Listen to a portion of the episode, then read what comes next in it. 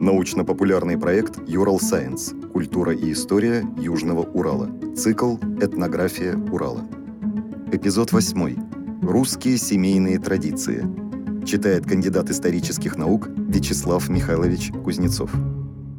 А, в традиционной культуре а, русского населения Южного Урала главной целью и смыслом жизни любого человека было создание семьи, рождение, воспитание детей. Поэтому э, я предлагаю более подробно а, охарактеризовать а, семейный быт, уклад жизни русского населения Южного Урала в 18 в э, начале 20 века. Конечно, различные группы э, русского населения Южного Урала, крестьянство, казачество, горнозаводское население имели какие-то особенности в э, семейном укладе, э, хотя в целом традиционная культура была очень такой монолитной и э, преемственной. Прежде всего нужно сказать, что традиционно главой любой русской семьи, крестьянской, казаческой, признавался мужчина, глава рода. Его даже традиционно называли большак, ну, соответственно, самый главный, самый большой и важный человек э, э, в семье. А, его жену, соответственно, называли Большуха. А, значит, э, в различных местных локальных традициях были другие наименования. Ну, вот как наиболее распространенный термин главы, для обозначения главы семьи, Большак, он является общим, наверное, не только для Урала и Сибири, но и для всей России. Это подчеркивает ну, такое единство э, семейных традиций э, русского населения в э, различных регионах проживания. Нужно сказать, что Большак обладал абсолютной властью внутри семьи, и он представлял ее а, интересы эм, в, вовне. А, ну, чаще всего это происходило на сельском сходе, на волосном суде, при взаимоотношении с государственными чиновниками и так далее. И вот э, эти представления о власти, о неограниченной власти а, главы э, семейства, они э, очень хорошо а, ложились на представления русских э, людей об государственном устройстве, так же как а, царь или государь-император обладал неограниченной властью над своими подданными, также и Большак в своей семье имел право последнего а, слова, да, его а, решения не обсуждались и а, подлежали обязательному беспрекословному подчинению. Очень часто у нас э, вот э, такие представление об э, укладе традиционной жизни в э, семье в, называется домостроевскими порядками и э, считается, что э, ну вот в полной власти были домочадцы у своего отца или главы семейства. На самом деле э, это э, нужно воспринимать ну, в представлениях того времени. Э, естественно, Большак это не деспот, это не тиран, а это самый старший и опытный в роду году э, человек, который, э, собственно, знает э, все нужды и потребности своего семейства и принимает решения, исходя из общего блага, а не своих каких-то индивидуальных предпочтений. Как пример здесь можно сказать, что даже в первой половине 20 века, это уже после революции при советской власти, значит, взрослые мужчины, которые получали свою зарплату на заводе, они отдавали деньги не своей э, жене, а матери. Почему? Потому что э, все заработанные э, разными членами семьи средства, они шли в общую копилку и тратились, исходя из общих нужд и потребностей всей семьи. И таким образом, э, Большуха, как э, помощница главы семейства, она распоряжалась и финансами, она распоряжалась а, значит, домашними делами и заботами, поскольку вот особенностью русского населения, разных групп русского населения на Южном Урале было то, что глава семьи очень часто и подолгу отсутствовал. Особенности полуролевого, полувозрастного разделения труда в традиционной семье было то, что мужчины выполняли очень тяжелые физически а, требующие э, физических усилий работы, связанные с отсутствием э, в а, доме. Иногда это продолжалось э, а, не только там, несколько дней в неделю, но и даже несколько месяцев в году. У казаков это были, соответственно, обязанности участвовать в военных походах и нести пограничную службу.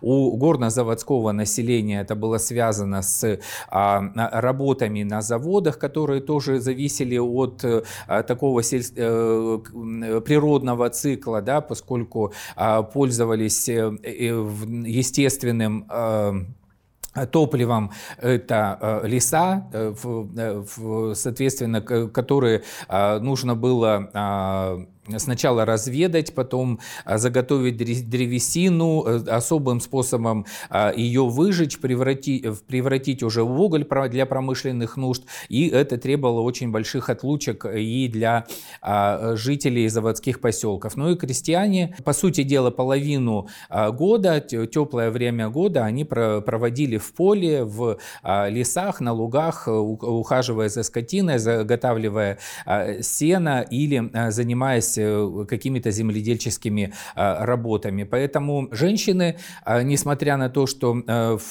признавали главенство мужчин а, в семье, да, обладали достаточно большим объемом прав, которые были продолжением, опять же, их обязанностей. Ну, нужно сказать, что вот в различных группах э, русского населения положение женщин, оно отличалось.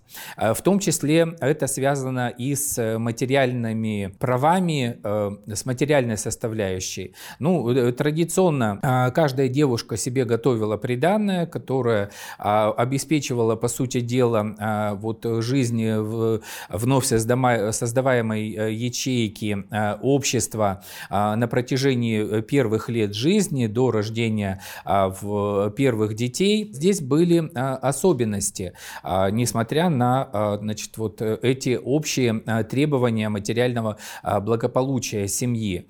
А, допустим, если а, девушка-казачка, выходя замуж, получала в приданное а, корову, а, то а, приплод от коровы считался тоже ее личной собственностью. Его так и называли Сабина. Она, допустим, продавая масло или э, творог, да, полученное от своей коровы в приданное, могла распоряжаться этими деньгами самостоятельно, не отдавать их вот э, в общую семейную казну. Точно так же, если она там выращивала огурцы на отдельной грядке или в семечки подсолнуха, э, которые можно было пустить на продажу или сшить оренбургский платок э, на ярмарке его сбыть. Соответственно, это было ее а, э, такое личное имущество, которым она могла распоряжаться самостоятельно. Это было основой ну, некой такой автономности, а, независимости женской половины.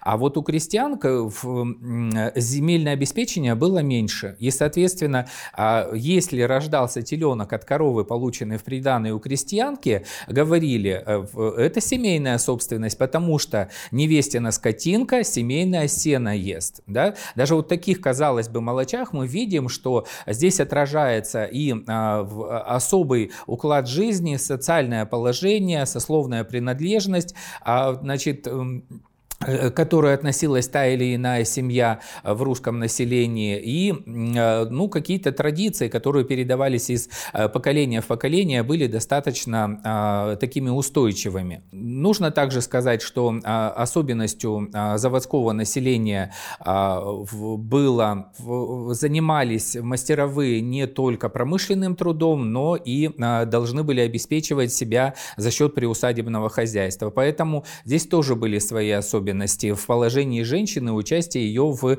а, земледельческих работах, а, работах. У казаков и у горнозаводского населения, у мастеровых, женщины, как э, правило, в э, сельскохозяйственных полевых работах не участвовали, потому что на них лежало очень много обязанностей по э, поддержанию порядка в доме, по приготовлению пищи, э, по изготовлению одежды и так далее. А вот крестьянки, допустим, и это подчеркивается очень часто э, при э, этнографических наблюдениях, э, значит, дореволюционными авторами или когда в этнографических экспедициях ученые изучают вот более подробно семейный уклад. А если ну, вот эти различные группы населения, крестьян, э, крестьянское и, допустим, казачье население, жили между собой, они это подчеркивали э, очень э, подробно. Большинство русского населения Южного Урала занималось сельскохозяйственным трудом и было связано с земледелием.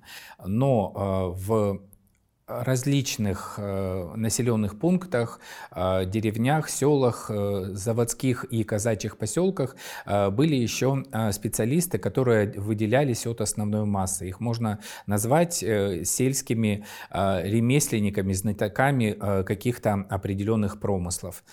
Их было достаточно много, в зависимости от того, какие функции они выполняли в сельской общине. Но мы можем остановиться на трех из них. Это пастух, это кузнец и это мельник.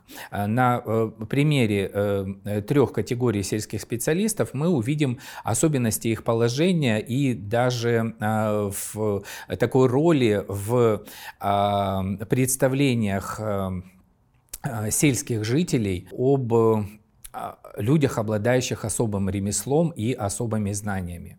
А, например, пастух, а, он воспринимался в а, среде сельского населения как некий посредник между миром культуры и миром природы, между миром человека и миром животным. С одной, животных. С одной стороны, он ухаживал следил э, за домашним скотом, э, соответственно, э, должен был обладать некими знаниями и навыками ветеринара, зоотехника, даже можно с современным языком сказать зоопсихолога. С другой стороны, ему нужно было оберечь, уберечь домашнее стадо от диких животных, например, от волков. Поэтому, естественно, пастух Э, воспринимался как некая фигура, связанная с а, лешими, э, с таинственными силами природы и наделялся такими а, сверхъестественными способностями. А, очень часто э, даже считалось, что пастух не очень завидный жених, поскольку, с одной стороны, вот, он ведет такой некий бродячий образ жизни, не очень, может быть, у него высокая материальная материальное положение, и с другой стороны он воспринимался как представитель э, такой нечистой силы, а, и э, поэтому не каждая девушка в, э, в традиционных представлениях была готова выйти замуж за пастуха, несмотря на то, что эта обязанность, эта роль, эта специальность в сельской среде была очень важной, нужной и необходимой. Также можно сказать, что а, традиционно а, бытовали представления о связях с нечистой силой, силы и у кузнеца. Мы э, знаем, допустим, в э, произведениях Гоголя описывается э, значит, договор кузнеца с чертом, да, поскольку понятно было, чтобы изготовить даже самые простые орудия труда из железа, нужно было знать и свойства металла, и определенным образом использовать топливо, и в, обладать навыками, наверное, даже дизайнера, да, для того, чтобы э, вещи были не только прочные, надежные, но они еще были удобные, красивые э, и использовались очень э, долго в быту. Поэтому кузнец чаще всего располагал свое жилище и кузницу где-то на окраине села. Да? Это делалось прежде всего, конечно, из соображений пожарной безопасности, но это также воспринималось и как некоторое такое отделение, обособление в кузнеца, его семьи, его а, занятий от общей массы а, сельских жителей. И поэтому кузнеца, с одной стороны, очень сильно уважали, ценили его труд, потому что любое другое изделие в повседневном быту можно было сделать самостоятельно, допустим, сплести корзинку или сшить какую-то одежду, а вот орудия труда из железа мог сделать только кузнец-специалист. Его уважали, но с другой стороны его и очень сильно боялись за его знания, за его особые э, умения и навыки. А, и на вершине, можно сказать, такой э, иерархии в сельском обществе находился мельник. Чтобы построить мельницу, нужно было э, иметь достаточно большой уровень материальных запасов, поскольку мельница это э, целое такое особое архитектурное сооружение, которое а, значит, э, требует и большого а, запаса строительного материала и определенных архитектурных навыков. А, и с другой стороны, э, мельник, э, вот, э, а, собирая зерно, перемалывая его в муку, являлся и, так сказать, сельским банкиром, поскольку именно запасы зерна или муки, они могли использоваться в качестве твердой валюты вот в том традиционном аграрном обществе, которое а, в большинстве своем все-таки а, представляло из себя натуральное хозяйство. А, и в противоположность, допустим, кузнецу или пастуху, мельник, сын мельника был ну, таким завидным женихом на брачном рынке вот какой-либо деревни или поселка. Таким образом, мы можем сказать, что в конце 19-го, начале 20 века а, сформировались общие традиции, а, характеризующие семейный уклад, взаимоотношения между мужчинами и женщинами, а, разделение труда в семье. С другой стороны, на Южном Урале среди русского населения мы можем выделить несколько таких этнографических традиций, которые имели свои особенности среди э, горнозаводского населения, казачьего населения и крестьянского населения населения. Ну и именно в начале 20 века элементы городского быта проникают во все а, группы э, сельского населения. А, здесь мы видим уже проникновение даже внутри семьи а, таких товарно-денежных отношений, связанных э, с ярмаркой, с торговлей.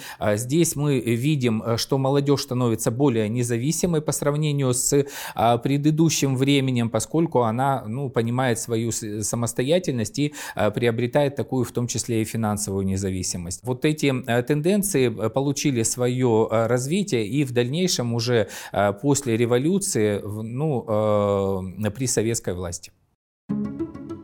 Подкаст подготовили креативные индустрии Урала при поддержке Росмолодежи.